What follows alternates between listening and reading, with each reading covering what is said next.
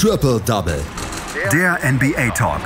Auf meinsportpodcast.de. Die Toronto Raptors halten sich mit Klauen und Zähnen am Playoff-Rennen fest. Die Brooklyn Nets gewinnen das Stadtduell gegen die New York Knicks und die Dallas Mavericks besiegen die Liga-Primus aus Utah. Das sind so ein bisschen die Hauptschlagzeilen aus der letzten Nacht, aus der Ostermontagnacht der NBA. Und darüber sprechen wir natürlich auch in dieser Kalenderwoche wieder bei Triple Double auf meinem Sportpodcast darüber. Heute spreche ich darüber mit Daniel Seiler. Hallo Daniel. Hallo Andreas. Ja, wir haben den Podcast heute Trent is your friend genannt, weil Gary Trent Jr. für die Toronto Raptors eine irre Aufholjagd gegen die Washington Wizards beendet hat und die Toronto Raptors bleiben damit, ja, mit, mit allem, was sie haben, im Moment noch im Playoff-Rennen vertreten. Ja, und eigentlich heißt er für die Toronto Raptors gerade eben nicht der Trent is your friend, denn die Raptors so seit dem All-Star-Break wieder in ein kleines Loch verfallen. Man fällt wieder Platz für Platz irgendwie raus aus dem Playoff-Rennen. Ist jetzt, du hast es erwähnt, gerade noch so voll im Rennen mit drin. 20 Siege, 30 Niederlagen jetzt. Äh, Wäre momentan Rang 11, aber natürlich versuchen die Meister von 2019 irgendwie noch in dieses Play-In-Tournament zu kommen. Und wie gesagt, Stand jetzt ist alles noch möglich und das eben dank Gary Trent Jr., der, der Swingman, den man ja aus Portland geholt hat zur Trading Deadline. Und ich glaube, die Raptors sind jetzt schon relativ froh mit ihrer neuen 33, die sie da bekommen haben. Er hat sich nämlich schon voll als Raptor gefühlt und hat auch gezeigt, wie sehr er dieses Spiel für seine neuen Farben gewinnen will. Und das sah lange Zeit gar nicht so danach aus, als ob die Raptors gegen die Wizards, die ja noch deutlich weiter zurückhinken im Playoff-Rennen, irgendwie eine Chance haben, beziehungsweise das Spiel überhaupt gewinnen können. Denn für die Wizards lief am Anfang alles naja, nahtlos perfekt. Man gewann das erste Viertel wirklich ähm, sehr überzeugend mit 28 zu 19. Gewann auch das zweite Viertel, ging somit mit plus 10 Punkten in die Halbzeitpause. Russell Westbrook steht schon bei 10 Punkten, 10 Rebounds, 9 Assists, also ein typisches Russell Westbrook-Spiel. Ähm, die Schützen haben überragend getroffen, 50% zur Halbzeit von der Dreierlinie für die Wizards. Ähm, Davis Bertans äh, traf gut, Garrison Matthews traf gut, die am Ende beide auf jeweils 17 Punkten kamen. Und dann ging es im dritten Viertel so weiter. Die, die Wizards liefen weg, angeführt von Russell Westbrook, der am Ende natürlich dennoch auf ein Triple-Double kam mit 23 Punkten, 14 Rebounds und 11 Assists. Man führte mit äh, 74 zu 55, also mit über, also mit 19 Punkten. Doch dann kam ein kleiner Bruch beim Spiel der Wizards. Man traf keinen der nächsten 13 Distanzwürfe mehr. Und plötzlich haben die Raptors Blut geleckt. Angeführt von Pascal Siakam, der 22 Punkte auflegt, kamen die Kanadier aus Tampa Bay dann doch wieder zu einem äh, Run nach vorne, haben somit sogar im vierten äh, Viertel eine Sechs-Punkte-Führung einnehmen können, haben also den, die Partie komplett umgedreht. Dann aber im vierten Viertel, wie man es kennt, viertes Viertel Basketball, die Wizards kamen auch wieder zurück. Äh, Westbrook hat mal wieder einen Korb getroffen. Ähm, die Wizards führten mit 101 zu 99 Sekunden vor Schluss. Also Westbrook wäre dann wohl der Held dieses Spiels gewesen. Die Wizards hatten sogar noch mal einen Ballbesitz. Raúl Neto geht hoch zum Layup, verlegt und dann kamen die Sekunden von Gary Trent Jr. Im, Vor Im Nachhinein hat Coach Nick Nurse gesagt, ich hätte am liebsten Timeout genommen, aber als ich Gary Trent gesehen habe, dachte ich mir, er regelt's oder er regelt's eben nicht und er regelt's. Gary Trent Jr. läuft allein auf die Dreierlinie zu, bleibt an der Glocke stehen, ähm, pusht, äh, pusht Neto so ein bisschen weg, allerdings kein Foul. Mit, äh, mit Ab, äh, Ablauf der Uhr geht das Ding rein und Gary Trent Jr. gewinnt das Spiel für die Toronto Raptors und hat sich jetzt, glaube ich, schon so ein kleines Platz, einen kleinen Platz in den Herzen der Fans erspielt. Gary Trent Jr. called game, würde, äh, würden die NBA Kommentatoren sagen. In der Tat. Und ich glaube, äh, ein Bang war da sicherlich auch dabei. Ja. Die Toronto Raptors, du hast es gesagt, also ich, ich sage halt, sie äh, wehren sich mit Klauen und Zähnen gegen alles, ähm, was die vorzeitige Saison, den Saisonschluss dann bieten würde. Sie sind mit 20 und 30 im Moment ein Spiel hinter den Chicago Bulls. Also richtig Substanz hat das ja dann ja auch nicht, was die Toronto Raptors machen, wenn sie nur als Zehnter ins Play-In-Tournament kommen würden. Nein, auf gar keinen Fall. Und die Toronto Raptors sind einfach momentan in einer sehr, sehr schwierigen Saison. Wir haben es in der Trading Deadline gesehen. Ähm, man war bereit, Kyle Lowry abzugeben, weil man einfach nicht wusste, wo geht es eigentlich mit uns so wirklich hin. Ähm, um jetzt einen Rebuild zu starten, haben wir zu gute Spieler im Kader, wie eben Lowry, wie, wie Van Fleet, die übrigens beide das Spiel über gefehlt haben, äh, wie ein Siakam. Aber so richtige mehrere Building Blocks haben wir auch noch nicht. Deswegen ist es eine sehr schwierige Transition gerade für die Raptors. Und ich denke, ähm, Coach Nick Nurse versucht gerade einfach alles aus dieser Mannschaft rauszuholen. Und ich denke, lieber, lieber ein frühes Playoffs aus als gar keine Playoffs für die Raptors. Die Raptors müssen in der Offseason dann eine ganze Menge machen, um vielleicht dann wieder konkurrenzfähig zu werden. Kyle Lowry sollte ja eigentlich schon zur Trade Deadline gehen, aber da haben sie gesagt, den behalten wir auf jeden Fall in dieser Saison noch, weil es kein Trade-Angebot gab und dann gucken wir mal nach der Saison. Und ja, Fred Van Vliet, du hast es gesagt, Pascal Siakam, da sind schon ein paar Leute dabei, die eigentlich für mehr stehen sollten als nur elfter Platz in der Eastern Conference. Für die Washington Wizards, glaube ich, können wir sagen, da ist der Zug abgefahren mit 17 und 32, oder? Die Saison ist vorbei. Ja. Also man, man, ist, man ist auf dem drittletzten Platz im Osten und hat drunter so Teams wie Orlando und Detroit, die, da sind wir ganz ehrlich, gar keine Ambition haben, in die Playoffs zu kommen. Und Washington will ja eigentlich wirklich rein. Man hat ja Bradley Beal und Russell Westbrook, zwei Stars in ihrer Prime. Ähm, man hat Building Blocks wie Rui, Rui Hachimura, wie ein Danny Abdia. Die wollen ja wirklich in die Playoffs, nur die bekommen es einfach nicht hin. Und deswegen, ja, 17:33, ich sehe da wenig Chancen. Die Toronto Raptors gewinnen also durch Gary Trent Jr. mit dem Buzzerbeater gegen die Washington Wizards. Die Brooklyn Nets, die haben auch im Moment eher schwierige Zeiten. Sie kamen aus einer Niederlage und mussten jetzt im Stadtduell gegen die New York Knicks ran. Gegen die New York Knicks, die wir hier häufiger schon lobend erwähnt haben. Am Ende ist es ein ganz, ganz knappes Spiel geworden und Jeff Greens Freiwürfe sorgten dafür, dass die Brooklyn Nets ja so mit einem blauen Auge davon gekommen sind. Ja, dass Uncle Jeff nochmal ein Spiel gewinnt, äh, das hätte in den heutigen NBA-Zeiten auch wohl niemand äh, gedacht.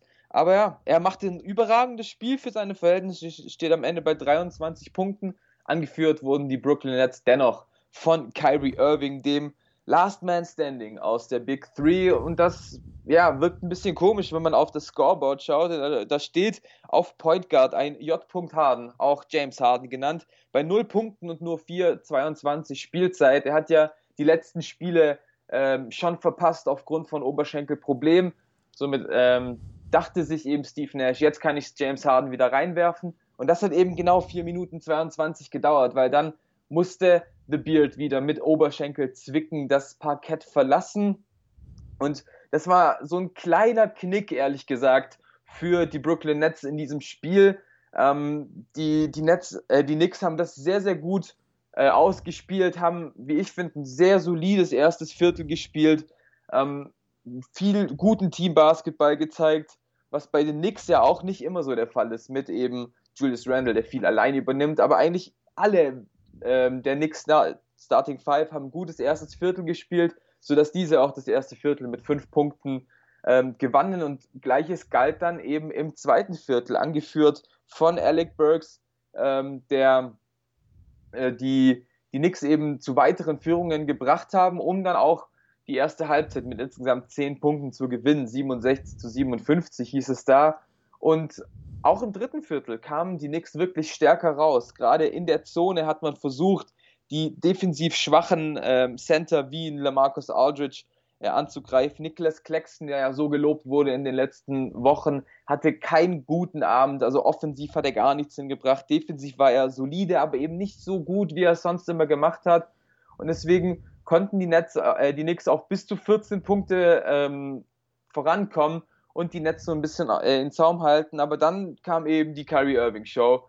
Ähm, vier, vier Minuten 40 vor, vor Ende des dritten Viertels kamen die Nets mit einem 20 zu 5 Run viertelübergreifend, sodass man plötzlich im vierten Viertel wieder mit vier Punkten geführt hat. Die Knicks haben irgendwie nichts mehr getroffen und ähm, den Ball plötzlich weggeworfen. Insgesamt fünf Turnover während diesem Run. Dann kamen aber die Knicks wieder ran. Es gab wirklich spannende Sequenzen. Es ging hin und her. Alec Burks dann letztendlich zum 112 zu 112 und dann kamen die Minuten von Jeff Green. Ähm, Joe Harris ähm, hat einen Drei-Punkte-Wurf verpasst. Jeff Green holt den Rebound, wird gefoult, trifft beide Freiwürfe. Julius Randle hat nochmal die Chance, das Ding zu gewinnen, aber trifft nicht. Und somit geht die Serie der beiden New Yorker Teams mit 3 zu 0 an die Brooklyn Nets. Und das eben, wie gesagt, obwohl äh, Brooklyn immer noch auf Kevin Durant, der ja auch schon wieder eine lange Zeit ausfällt, seit, seit länger schon als äh, der All-Star-Break ist, auf Blake Griffin verzichten musste. James Harden hat kaum gespielt, aber dann kommt halt mal Kyrie Irving und legt 40 Punkte auf. Und deswegen ein tapfer Sieg für die Nets, aber die zeigen halt mal wieder, die sind doch ein bisschen mehr als nur die Big Three und ja, für, äh, breiten ihre Führung im Osten aus. Ist Marcus Aldridge schon angekommen in Brooklyn? Ah, es ist, LeMarcus Aldridge ist immer ein Spieler, der kann dir ein Bucket liefern. Also er hat jetzt schon wieder in 29 Minuten hat er acht Punkte geliefert. Sein Mitteldistanz tr trifft er auch ganz gut. Also er ist ja kein schlechter Spieler, aber äh, man wird wirklich erst sehen, ob er angekommen ist, wenn das Team komplett ist und wenn Steve Nash dann Minuten für ihn findet. Denn da bin ich mir momentan noch nicht sicher, denn in den Playoffs ist er ganz sicher nicht die beste Option auf der 5. LaMarcus Aldridge und die Brooklyn Nets gewinnen aber gegen die New York Knicks. Die Utah Jazz sind im Moment so ein bisschen die Liga Primusse, Primii, weil es was auch die Mehrzahl ist. Gegen die Dallas Mavericks haben sie aber verloren mit 103 zu 111 und die Dallas Mavericks so ein bisschen in ihrer Rollercoaster Season setzen sie mal wieder ein Highlight und vor allen Dingen natürlich Luka Doncic.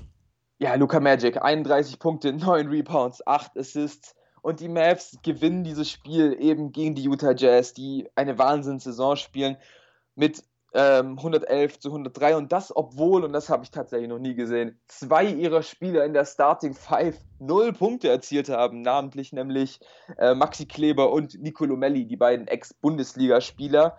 Ähm, Melli ja wieder in der Starting Five, weil Dallas immer noch auf äh, Christoph Porzingis verzichten muss, der mit einem verstauchten Handgelenk nicht antreten konnte. Also da muss, müssen die Mavs noch ein bisschen hoffen, dass es beim Letten da noch positiv weitergeht und sich dieses Handgelenk nicht negativ ausbreitet. Aber dieses Spiel gegen die Jazz, ich glaube, es war tatsächlich ein kleiner Leckerbissen für alle Basketball-Liebhaber, denn es gab geile Defense, es gab gutes Shooting, es gab zwei Teams, die dieses Spiel gewinnen wollten und einfach so viele Spieler, die einen Basketball-IQ haben, der unfassbar hoch ist. Angefangen natürlich von Luka Doncic, der wieder seine Mitspieler gefunden hat, der Vertrauen gefunden hat in Spieler wie Dorian Finney-Smith, ähm, der auch 23 Punkte aufgelegt hat. Also der Supporting Cast der Mavs war da. Gleiches gilt natürlich bei Utah, angeführt von Mike Conley, der auch dieses Spiel so gut lesen kann, am Ende auch bei 28 Punkten steht. John Clarkson von der Bank wieder mit 16. Ähm, und deswegen war es einfach ein so geiles Spiel. Die Mavs gewannen zwar äh, das erste Viertel und das zweite jeweils relativ knapp, das erste mit plus zwei Punkten, um dann eben das zweite Viertel mit plus sechs Punkten zu gewinnen. Utah traf die Dreier einfach nicht. Äh, in Halbzeit 1 nur 4 von 23. Und das ist ja eigentlich das, äh, was die Männer aus Salt Lake City so stark macht. Aber eben da ging einfach kaum was in der Offensive, auch weil Dallas es einfach extrem gut verteidigt hat. Denn schauen wir mal auf die Line-Up und man muss wirklich sagen, bis auf Luka Doncic können alle weiteren vier Spieler alle Positionen der äh, Jazz verteidigen und das hat diese Angriffsbemühungen des Liga Primos einfach so zugrunde gemacht. Also Finney Smith, Kleber, Nicolo Melli und Josh Richardson können wirklich alle Positionen verteidigen und somit dem Gegner einfach wehtun. Und wenn dann eben die Dreier nicht fallen, dann haben die Maps dieses Spiel eigentlich schon gewonnen. Gleiches galt dann auch eben in Halbzeit 2 und vor allem im dritten Viertel. Äh, die Jazz kam offensiv nicht rein, haben das defensiv nicht ausnutzen können und dann kommt halt mal Luka Doncic, der allein im dritten Viertel 16 Punkte auflegt. Ähm, dann kommt ein Tim Hardaway Jr., der mal wieder Tim Hardaway Jr. Basketball gespielt hat, kaum Pässe gespielt hat, äh, schnelle Pull-up-Dreier genommen hat, aber es funktioniert dann einfach und somit konnten sich die Maps absetzen, führten also mit 87 zu 69 für Dallas. Also da war das Spiel schon wirklich sehr, sehr knapp vor der Entscheidung. Also 18 Punkte sind dann natürlich äh, schwer aufzuholen für die Jazz und die haben es dann eben auch nicht mehr geschafft. Im vierten Viertel mehr, näher als 10 Punkte kam man nicht mehr ran. Luka Doncic hat das Spiel dann nochmal äh, entspannt nach Hause gebracht mit einem schönen äh, Stepback-Dreier von ähm, äh, weit hinter der Drei-Punkte-Linie. Dann stand kurz vor Schluss nochmal plus 15 äh, für die Mavs und dann war das Spiel auch entschieden. Und man muss wirklich sagen, wenn es bei den Mavs so weitergeht, dann ist nicht nur das Play-in-Tournament drin, sondern auch wirklich die direkte Playoff-Qualifikation. Die Dallas Mavericks stehen im Moment in der Western Conference auf Platz 7 mit 28 Siegen und 21 Niederlagen. Hinter Portland, die ja auch eine richtig gute Saison spielen, mit zwei Spielen Rückstand im Moment, die sind bei 30 und 19. Und die Los Angeles Lakers bei 31 und 19. Dass die Los Angeles Lakers noch weit zurückfallen, ist im Moment noch nicht so richtig ab. Es ist nicht auszuschließen, aber ich glaube eher nicht dran, weil ja auch irgendwann LeBron James wieder zurückkommt. Aber die Dallas Mavericks sind auf jeden Fall am Kämpfen und sie sind im Moment das siebtbeste Team in der Liga und sie kämpfen wahrscheinlich mit den Portland Trailblazers oder? Ja, das, das denke ich schon auch. Klar, bei den Lakers, wenn da LeBron und AD vielleicht noch eine oder zwei Wochen rausfallen und die Lakers äh, weiterhin, ja, ich sage jetzt mal kläglich Spiele verlieren, wie sie es äh, vor zwei Tagen gegen die Clippers gemacht haben, dann wird es natürlich schwer, diese Position zu halten. Ich glaube aber dennoch, dass die Lakers den Puffer aufrechterhalten können ähm, und die nicht vorhandene Serie zwischen Dallas und Portland wird sehr, sehr spannend, wer da den sechsten äh, Platz festmacht. Die Dallas Mavericks gewinnen auf jeden Fall gegen die Utah Jazz. Wir haben noch ein paar weitere Spiele aus der letzten NBA-Nacht und die gibt's jetzt im Schnelldurchlauf. Die ähm, Sacramento Kings verlieren bei den Minnesota Timberwolves mit 106 zu 116. Wenn die Sacramento Kings in die Play-In-Tournaments wollen, beziehungsweise in die Playoffs, dann müssen sie solche Spiele gewinnen. Aaron Fox zwar mit 31 Punkten, aber Kyle Anthony Towns mit einem richtig guten Double-Double mit 23 Punkten und 13 Rebounds. Die Detroit Pistons, auch einer ihrer seltenen Siege, 132 zu 108 bei den Oklahoma City Thunder. Die Detroit Pistons mit Jeremy Grant mit 21 Punkten, Alexei Pokusevski für OKC mit 19 Punkten. Die Cleveland Cavaliers gewinnen bei den San Antonio Spurs mit 125 zu 101. Darius Garland mit 37 Punkten für die Cleveland Cavaliers erfolgreich und die Phoenix Suns gewinnen bei den Houston Rockets mit 133 zu 130. Das war ein späte, eine späte Aufholjagd der Rockets, die aber nicht belohnt worden ist. Kevin Booker, Devin Booker mit 36 Punkten, 6 Rebounds und 6 Assists, der beste Mann für die Phoenix Suns. Das waren die Spieler aus der letzten Nacht. Das war Daniel Seiler mit seinen Einschätzungen zu diesen Spielen. Danke, Daniel. Danke auch. Triple Double. Der NBA Talk. Auf meinsportpodcast.de.